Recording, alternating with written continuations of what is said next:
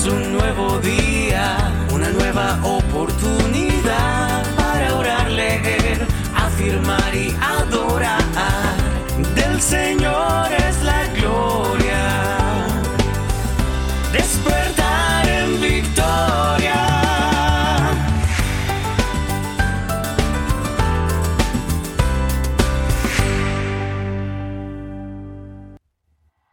Vencedores, muy muy buenos días, tengan todos. Les saludo por acá Juan Pablo Gómez y les doy la bienvenida un día nuevo a este su despertar en victoria.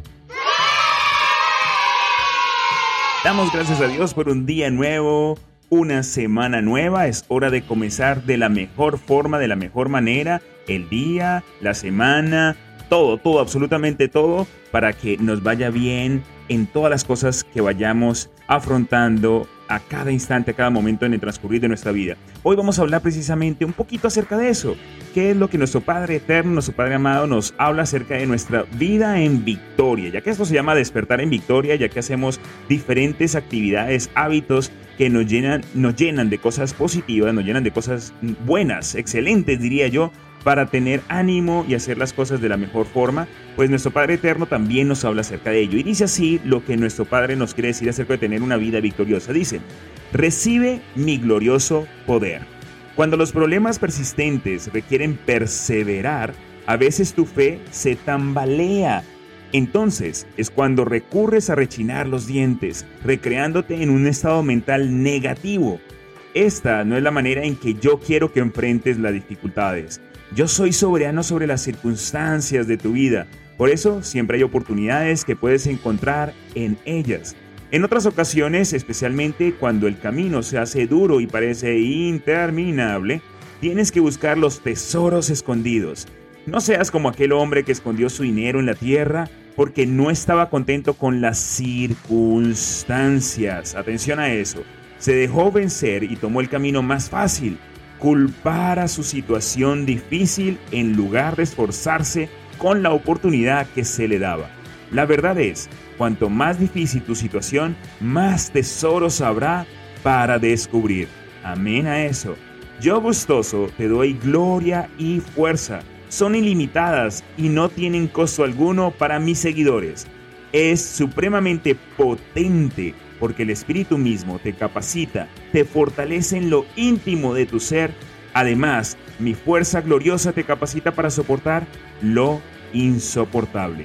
Como esta fuerza no tiene límites, hay más que suficiente en ella para desbordarse en gozo. Amén, Señor. Damos gloria y honra a tu nombre y a tu poder que nos ha sido entregado y que día tras día tú nos das la oportunidad precisamente de recibirlo y de entender lo que es así de que tú tienes un poder que nos ha sido entregado a nosotros para poder pasar cualquier prueba, cualquier circunstancia, todas las cosas que estamos afrontando a diario. Tú, si nos permites pasar esa prueba, ya automáticamente significan que nos has dado la solución a ella y debemos entender, entenderlo de esa manera. Tú no nos, vas dar, no nos vas a dar algo que no podamos soportar y eso lo tenemos que entender así. Si tú estás permitiendo que estemos atravesando por alguna situación, es porque nosotros tenemos la respuesta en nuestras manos, tenemos la salida. Asimismo, ya se nos ha dado la salida. Simplemente debemos tener fe, confianza, entrar en tu presencia gloriosa y buscar precisamente esa salida. Vamos a ver qué es lo que Dios mismo nos habla acerca de esto en su palabra, en, su, en nuestro manual de instrucciones. Y dice así, voy a compartir contigo la palabra que está en Colosenses. Colosenses capítulo 1, el versículo es el 11. Y dice, fortalecidos con todo poder. Recuerda que hablamos de la palabra de Dios porque aquí es donde aparece absolutamente toda la verdad que nos llena a nosotros y nos capacita para poder seguir adelante, toda la verdad que necesitamos para poder afrontar nuestra vida. Y por eso es que le llamo el manual de instrucción en nuestro manual de vida. Y dice, fortalecidos con todo poder. Aquí está nuestro Padre Hermoso hablándonos diciendo que podemos ser fortalecidos con ese poder que nos da. Conforme a la potencia de su gloria, todo el poder que Él tiene, su gloria maravillosa, para toda paciencia y longanimidad. Esa palabra es bastante curiosa, ¿no? Longanimidad que es, viene del latín eh, la parte long que es como largo y animidad que viene del alma, para perseverar, el largo de ánimo, o sea, con constancia, con perseverancia. Ok, entonces fortalecidos, dice así, repito, fortalecidos con todo poder conforme a la potencia de su gloria para toda paciencia y longanimidad. Así que damos gracias a Dios por esta palabra maravillosa y estas promesas que nos da, diciéndonos, diciéndonos constantemente que somos fortalecidos con ese poder glorioso que Él tiene. Así que tengamos fe y sigamos avanzando cada día. Amén, amén, amén. Gracias Señor por ser tan maravilloso con nosotros. Y vamos a continuar esta mañana con nuestra palabra escondida. Y voy a quedarme en este, eh, en, este en este capítulo, en este libro de la Biblia, que es Colosenses. Y el mismo capítulo 1, para que lo busques. Y dice así la palabra escondida. Recuerda que si quieres compartirla o quieres hacerme saber de que estás buscando y estás participando en la palabra escondida, puedes simplemente... Em, ¿cómo es que se dice? Taquearme, puedes sencillamente etiquetarme, se me fue la palabra, discúlpeme, etiquetarme eh, arroba mentor Juanpa Gómez o arroba despertar en victoria. Dice así la palabra escondida del día de hoy, para que andéis como es, palabra escondida, para que andéis como es, aquí viene la palabra escondida, del Señor, agradándole en todo llevando fruto en toda buena obra y creciendo en el conocimiento de Dios. Me encanta esta palabra. Vuelvo a repetirla rápidamente para que andéis como es, y aquí viene la palabra escondida, del Señor, agradándole en todo, llevando fruto en toda buena obra y creciendo en el conocimiento de Dios. Amén, amén y amén. Vamos a continuar ahora con la segunda parte de nuestro despertar en victoria, con esas palabras, esas frases de afirmación que nos acompañan durante día a día. Y recuerda que tu mundo interior crea tu mundo exterior. Por lo tanto, si quieres cambiar los frutos, ¿por dónde debes comenzar? Debes comenzar por las raíces. Debes comenzar contigo primero. Observa tus pensamientos y toma únicamente en consideración aquellos que te infundan poder, aliento, alegría, que te infundan ese poder que Dios te ha dado, que, te infundan es, el, el poder fortalecerte con el poder que está dentro de ti. Recuerda que tú creas el nivel exacto de tu prosperidad económica. Tú eres el único responsable de todo lo que sucede alrededor tuyo, lo que pasa en tu vida. Comprométete a ser próspero en todas las áreas de, tu vida. Recuerda personalizarte estas frases, ¿no? Cada vez que yo las digo, puedes decirla, pero de forma personal, así, me comprometo, yo, fulanito de tal, me comprometo yo fulanito de tal, eh, creo el nivel exacto, yo pienso en grande. Recuerda decirlo así de esa manera para que tenga mayor efecto. Piensa en grande y elige ayudar a cientos y miles de personas. Recuerda que las mayores barreras están en tu mente. Céntrate en las oportunidades por encima de los obstáculos.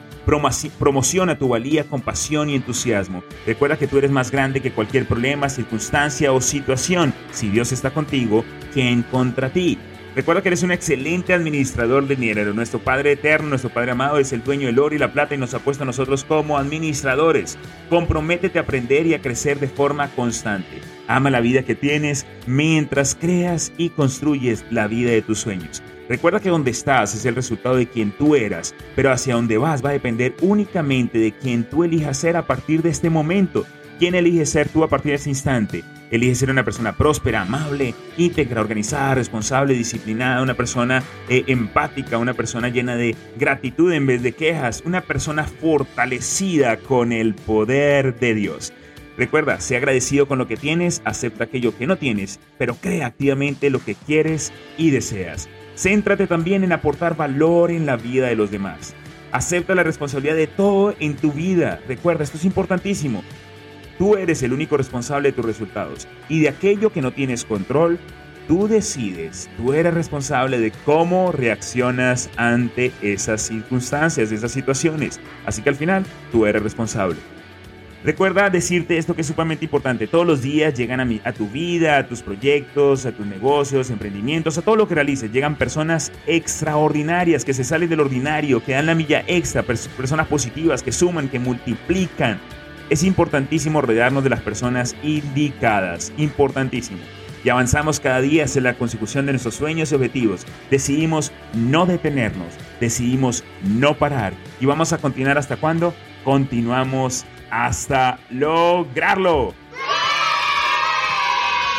Así es, seguimos avanzando, seguimos eh, luchando, fortalecidos en el poder de Dios, seguimos adelante y vamos a darle un aplauso en este momento a nuestro Padre Celestial es digno de todo honor y toda honra y que siempre nos acompaña y que nos da cada día como una nueva oportunidad para seguir adelante. Gracias, gracias, gracias. Y vamos ahora a la última parte de nuestro despertar en victoria. La última parte que es tan importante que es la lectura de nuestro libro.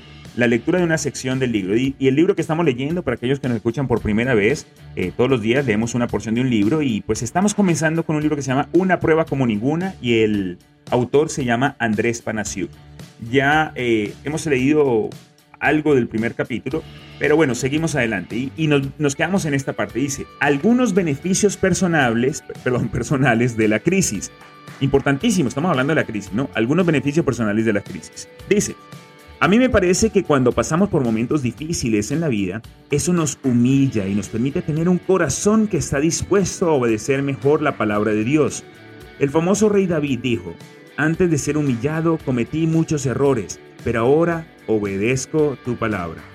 Eso, creo yo, se debe a que cuando recibimos los golpes de la vida, de pronto nos damos cuenta de que si hubiésemos obedecido las instrucciones divinas, perdón, muy probablemente no nos habríamos metido en problemas.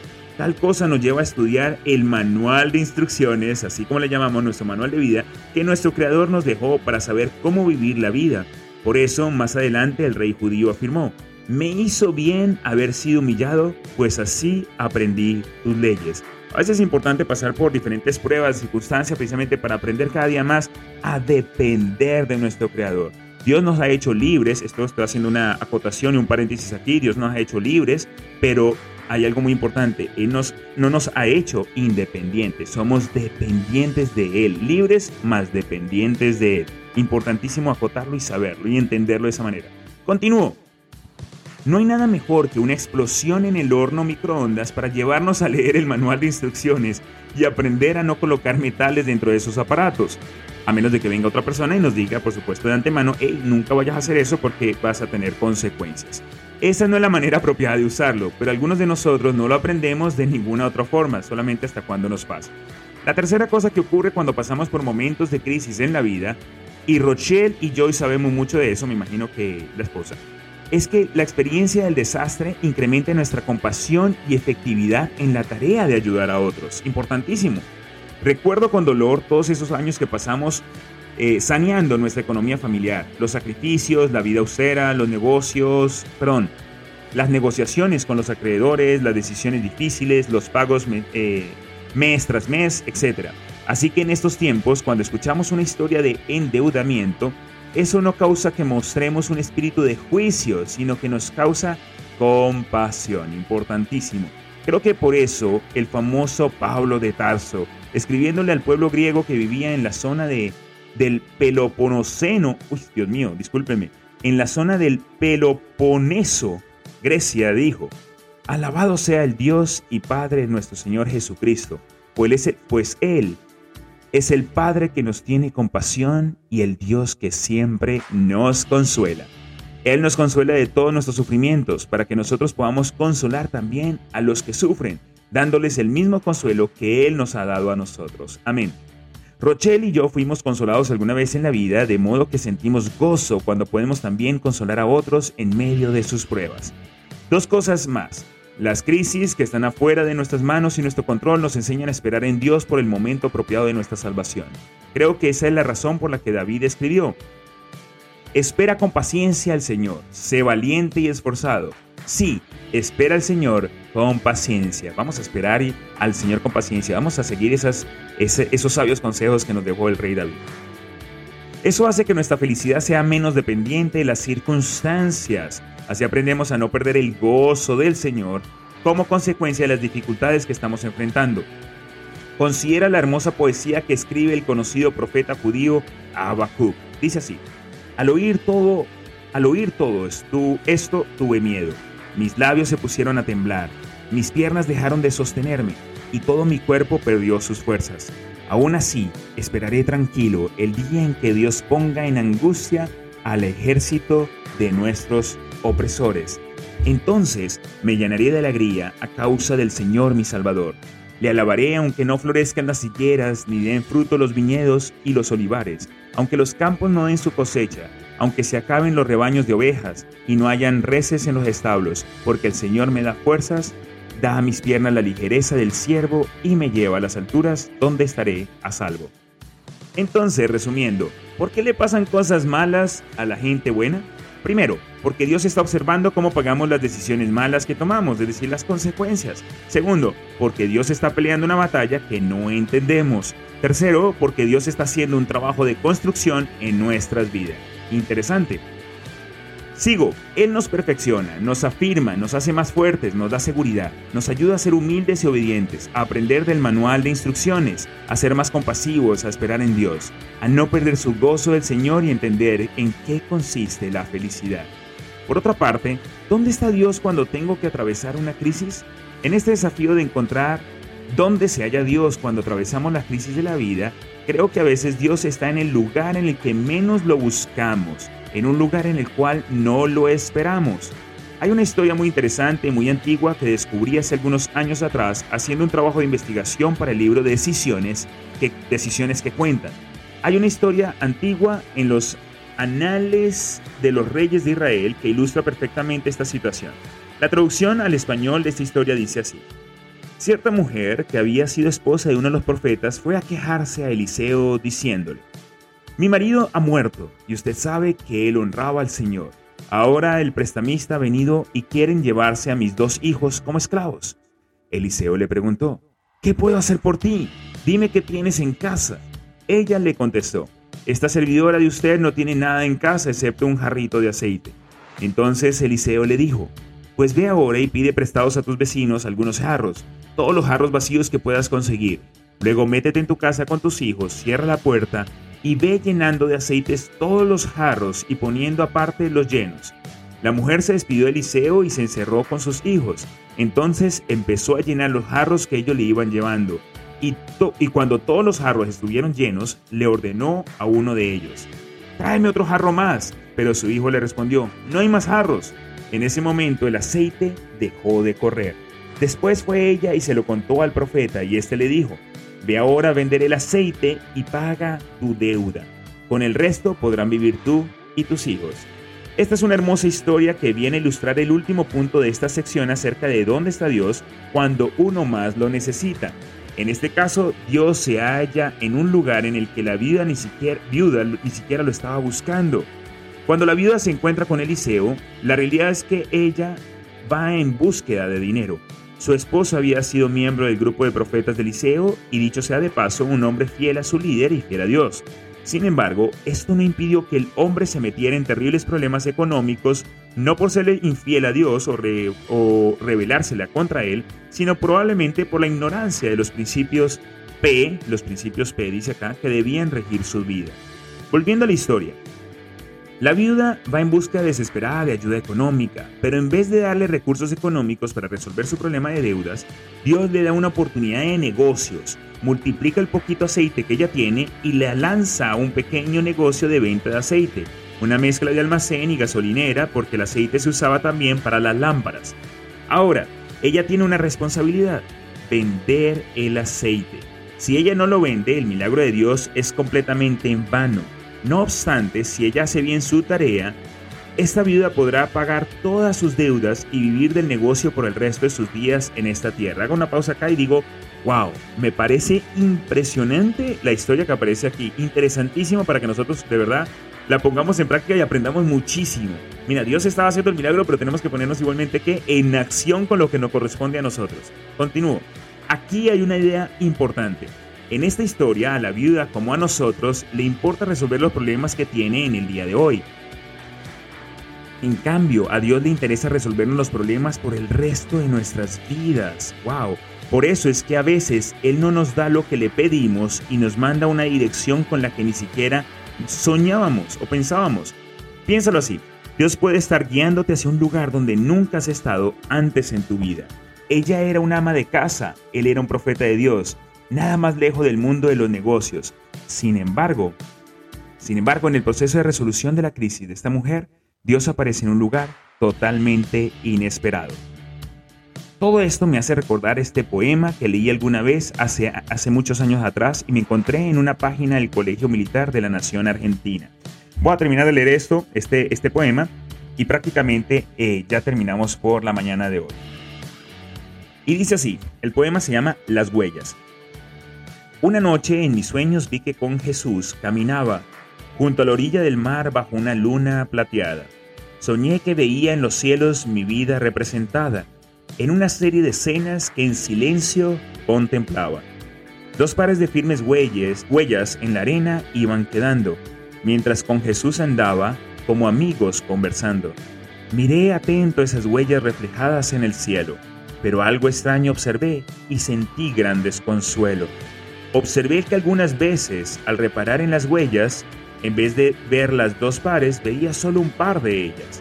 Y observaba también que yo aquel solo par de huellas se advertía mayormente en mis noches sin estrellas, en la hora de mis vidas llenas de angustia y tristeza, cuando el alma necesita más consuelo y fortaleza. Pregunté triste a Jesús, Señor, tú nos has prometido que en mis horas de aflicción siempre estarías conmigo, pero noto con tristeza que en medio de mis querellas, cuando más siento el dolor, solo veo un par de huellas. ¿Dónde están las otras dos que indican tu compañía, cuando la tormenta azota sin piedad la vida mía? Y Jesús me contestó con ternura y comprensión, Escucha bien, hijo mío, comprendo tu confusión Siempre te amé y te amaré, y en tus horas de aflicción siempre a tu lado estaré para mostrarte mi amor. Mas si ves solo dos huellas en la arena al caminar, y no ves las otras dos que se debieran notar, es que en, tu hora afligida, cuando flaquean tus pasos, no hay huellas de tus pisadas, porque te llevo en mis brazos. ¡Wow! ¡Qué, qué hermoso Qué profundo, me encantó este poema, espero que te haya gustado a ti también, excelente. Me parece algo sorprendente, así es, Dios está con nosotros en todo momento y cuando pensamos que no, fíjate, Él nos está cargando, Él está allí, Él está allí. No, no perdamos la fe, no perdamos la esperanza, vivamos gozosos eh, de, su presencia infinita con nosotros, de su poder, así como lo decíamos al principio, de que somos fortalecidos en su poder.